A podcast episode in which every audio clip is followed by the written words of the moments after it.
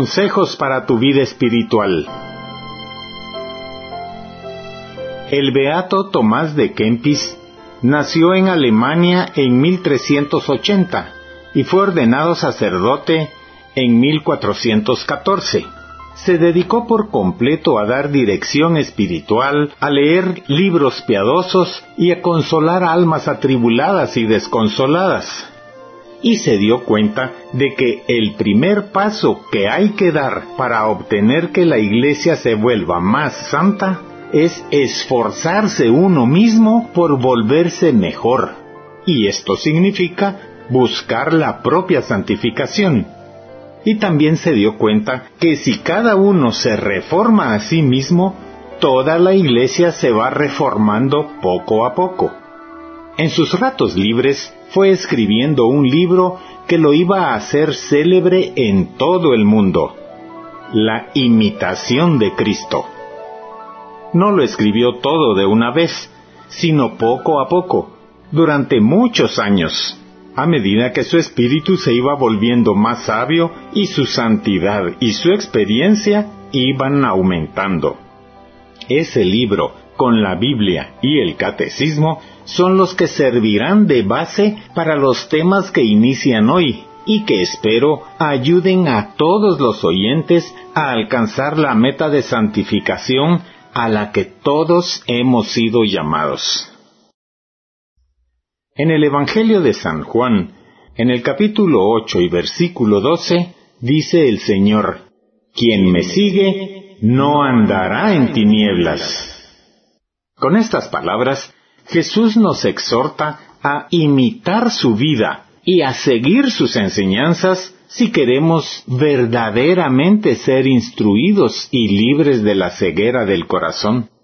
Para ello, debemos empeñarnos en conocer y meditar en la vida de Jesucristo, a quien nos presenta la Biblia, con imágenes que nos lo van descubriendo poco a poco hasta llegar a su venida al mundo por medio de la Santísima Virgen María, que aceptó ser la madre del Hijo de Dios para que se cumpliera la promesa de Dios Padre y el plan de salvación para la humanidad.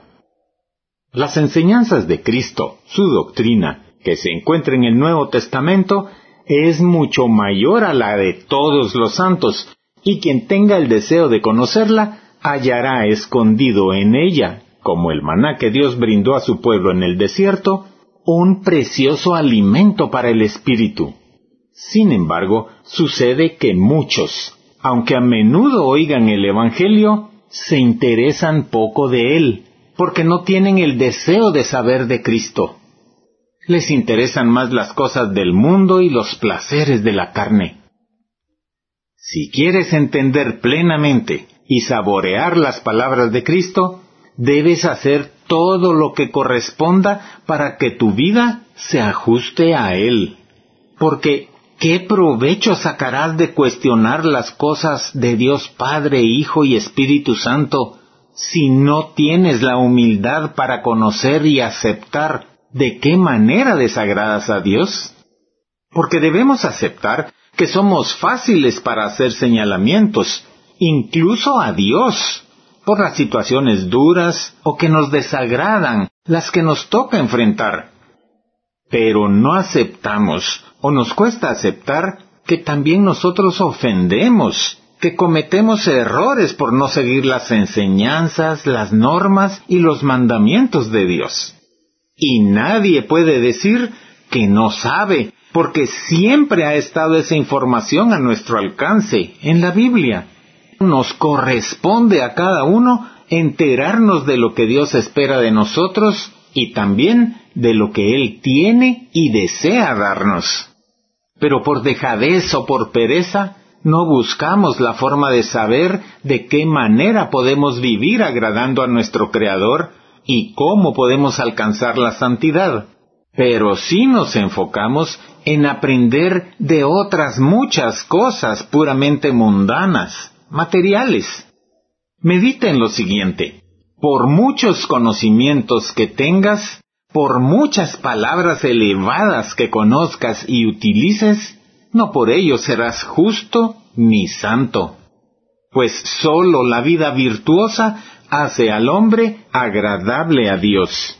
Pues quien quiere permanecer fiel a las promesas de su bautismo, aun cuando las hayan hecho sus padres y padrinos en su nombre, y quiera resistir las tentaciones, debe poner los medios para ello, como son el conocimiento de sí mismo, así como las prácticas y hábitos a seguir para conseguir la perfección moral y espiritual, la obediencia a los mandamientos de Dios y la práctica de las virtudes, de las cuales la caridad es la que las integra a todas. Las virtudes se definen como actitudes firmes, disposiciones estables y perfecciones habituales del entendimiento y de la voluntad que regulan nuestros actos, ordenan nuestras pasiones y guían nuestra conducta según la razón y la fe. Y el resultado de vivir de acuerdo a las virtudes es que proporcionan facilidad, dominio y gozo para llevar una vida moralmente buena. El hombre virtuoso es, pues, el que practica libremente el bien. Como notamos, las virtudes son acciones que a cada uno de nosotros corresponde realizar y que, si bien requieren de poner en acción nuestra fe, también entra en juego nuestra razón, la cual nos hará ver la diferencia entre lo bueno y lo malo. Las virtudes nos hacen obrar según el bien que pretendemos realizar, y aun cuando a nosotros nos corresponde decidir cómo nos comportamos, no estaremos solos en el proceso, pues Dios nos provee de las gracias especiales, llamadas dones o carismas, mediante los cuales, como seguidores de Cristo y miembros de la Iglesia, quedamos preparados y dispuestos para asumir diversas tareas, ministerios o apostolados que contribuyen a renovar y construir más y más la Iglesia. Recordemos que esa es la orden última de Jesús antes de ascender al cielo, como narra el Evangelio de San Mateo en el capítulo 28, versos 19 y 20. Ahí leemos, Vayan pues a las gentes de todas las naciones y háganlas mis discípulos. Bautícenlas en el nombre del Padre, del Hijo y del Espíritu Santo y enséñenles a obedecer todo lo que les he mandado a ustedes. Por mi parte, yo estaré con ustedes todos los días, hasta el fin del mundo. Esta es palabra del Señor Jesús. Hay cuatro virtudes que desempeñan un papel fundamental, a las que se les llama cardinales. Estas son la prudencia, la justicia, la fortaleza y la templanza. Todas las demás se agrupan en torno a ellas. Y quienes han practicado heroicamente las virtudes y han vivido en la fidelidad a la gracia de Dios, la Iglesia reconoce el poder del Espíritu de Santidad que está en ellos y los llama santos, y nos los propone como modelos e intercesores que alimentan nuestra esperanza como seguidores de Cristo. Nosotros como tales, con nuestro testimonio y nuestra forma de vida basada en las virtudes, debemos sanear las estructuras y las condiciones del mundo de tal forma que si algunas de las costumbres de nuestra sociedad incitan al pecado, nosotros influyamos de tal manera que esas costumbres cambien para que cada vez más personas vivan según las normas de justicia establecidas por Dios y las favorezcamos en vez de impedir la práctica de esas virtudes. Pero debemos recordar que nuestra labor inicia en nuestro hogar, al sembrar en los corazones de nuestros hijos la forma de vida según las enseñanzas de nuestro Señor y Salvador Jesucristo. Por ello, la casa familiar es llamada justamente iglesia doméstica. Es, pues, en el seno de la familia en donde se enseñan las virtudes que hacen captar la belleza y el atractivo de las prácticas para el bien. Dios quiere que cada uno reciba de otro aquello que necesita, y que quienes disponen de talentos particulares comuniquen sus beneficios a los que los necesitan. Las diferencias alientan y con frecuencia obligan a las personas a la generosidad, a la compasión y a la comunicación. Las virtudes se derivan de la fe en Cristo que anima la caridad. El principal don del Espíritu Santo, pues, es el don de la salvación por Cristo, el que nos otorga la gracia necesaria para perseverar en la búsqueda de las virtudes. Pero debemos saber también que Dios no da las virtudes por igual a cada uno. Distribuye esto a uno, aquello a otro, a uno la caridad, a otro la justicia, a éste la humildad, a aquel una fe viva. En cuanto a los bienes temporales, las cosas necesarias para la vida humana también las ha distribuido con desigualdad, y no ha querido que cada uno posea todo lo que le es necesario, para que los hombres tengan así ocasión de practicar la caridad con otros. Ha querido Dios que unos necesiten de otros y que sean sus servidores para la distribución de las gracias que han recibido de Él. San Pablo en su carta a los romanos en el capítulo 12 y versos del 9 al 13 nos enseña una de las muchas maneras que encontramos en las Sagradas Escrituras de cómo debemos vivir los seguidores de Cristo, cuando dice, ámense sinceramente unos a otros, aborrezcan lo malo y apéguense a lo bueno Ámense como hermanos los unos a los otros, dándose preferencia y respetándose mutuamente. Esfuércense, no sean perezosos, y sirvan al Señor con corazón ferviente. Vivan alegres por la esperanza que tienen, soporten con valor los sufrimientos, no dejen nunca de orar, hagan suyas las necesidades del pueblo santo, reciban bien a quienes los visitan. Las virtudes humanas son, pues, adquiridas mediante la educación, actos deliberados y perseverancia renovada en el esfuerzo, pero son purificadas y elevadas por la gracia divina, pues es con la ayuda de Dios por medio de la acción del Espíritu Santo que forjan nuestro carácter y nos capacitan en la práctica del bien algo más que es importante tener en cuenta. El hombre es feliz al practicar las virtudes. Ahora bien, es necesario que meditemos en lo siguiente. ¿De qué te serviría saber toda la Biblia al pie de la letra si no manifiestas amor y sirves a Dios y al prójimo? Como dice el eclesiástico en el capítulo 1 y verso 2, eso sería vanidad de vanidades. Vanidad es buscar riquezas perecederas y confiar en ellas. También es vanidad desear honras y ensalzarse a sí mismo. Vanidad es seguir el apetito de la carne y desear aquello por lo que después serás castigado. Vanidad es desear larga vida y no cuidar de ella. Vanidad es mirar solamente la vida presente y no prever lo que pueda llegarte en el futuro. Vanidad es amar lo que pronto se pasa y no buscar con esmero el gozo verdadero, el gozo que perdura. El libro del eclesiástico, en el capítulo 1 y verso 8, nos dice que nadie se cansa de ver y nadie se cansa de oír.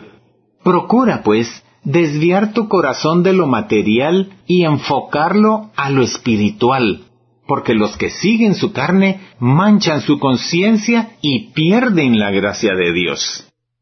Y es que todos los hombres naturalmente desean saber, pero ¿de qué vale la ciencia sin el temor de Dios? Y entiéndase en este contexto que temor no se refiere a tenerle miedo a Dios, sino a temer ofenderlo. Entonces, gran sabiduría es despreciar las cosas mundanas para dirigirnos al reino celestial. Es mejor ser el sencillo hombre que sirve a Dios que el soberbio filósofo que, sin llegar a conocerse a sí mismo, medita el curso del cielo y se dedica a razonamientos profundos y oscuros. El que se conoce bien se considera indigno y no se deleita en alabanzas humanas. Si supiéramos cuánta necesidad hay en el mundo y no actuáramos con caridad, ¿de qué me serviría delante de Dios que me juzgará según mis obras? Por ello, no tengas demasiado deseo de saber, porque es gran estorbo que puede llegar a engañar tu alma.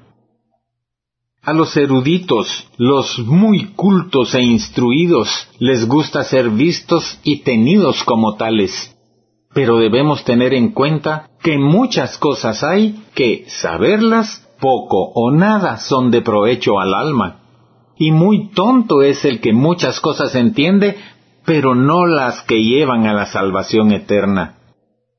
Las muchas palabras no alimentan el alma, pero la vida buena le da ayuda y consuelo, y la conciencia limpia produce confianza en Dios. Por tanto, debemos estar conscientes que cuanto más y mejor entendemos, tanto más severamente seremos juzgados si no vivimos santamente. Por eso, no te ensalces por alguna de las artes o ciencias. Al contrario, teme del conocimiento que has obtenido de ellas, porque si te parece que sabes mucho y entiendes muy bien, ten por seguro que es mucho más lo que ignoras. Mejor obedece lo que la Sagrada Escritura dice. Confía de todo corazón en el Señor y no en tu propia inteligencia. Proverbios capítulo 3, versículo 5. El verdadero conocimiento de sí mismo es una gran lección. Gran sabiduría y perfección es sentir siempre bien y grandes cosas de los demás y tenerse a sí mismo como poca cosa. Si ves a alguno pecar públicamente o cometer culpas graves, no te debes juzgar como mejor que él, porque no sabes cuánto podrás perseverar en el bien Además, nuestra apreciación y nuestro sentimiento conocen poco y a menudo nos engañan. Mejor ora y ruega por quien ha caído para que pronto acuda a pedir perdón y corrija su mala conducta. Y en cuanto a nuestro afán de conocer muchas cosas, ¿qué provecho sacamos de la curiosidad de saber las oscuras y ocultas? Pues al no saberlas no seremos reprendidos en el día del juicio. Es una locura que dejemos las cosas útiles y necesarias para nuestra salvación eterna y nos dediquemos con gusto a tratar de entender las que nos hacen daño, las que nos alejan de Dios. Busquemos, pues, la dirección de Dios que se encuentra en la Biblia y dediquemos un tiempo cada día para leerla estudiarla y meditarla, y así vivir de acuerdo a sus enseñanzas. Oremos, oh Dios que eres la verdad, haznos permanecer unidos a ti, pues en ti está todo lo que necesitamos, deseamos, queremos. Háblanos, mi Señor, mi Dios. Condúcenos por tu senda de justicia, de amor y de paz, para que con nuestra forma de vivir te honremos y te mostremos a los demás. Que así sea.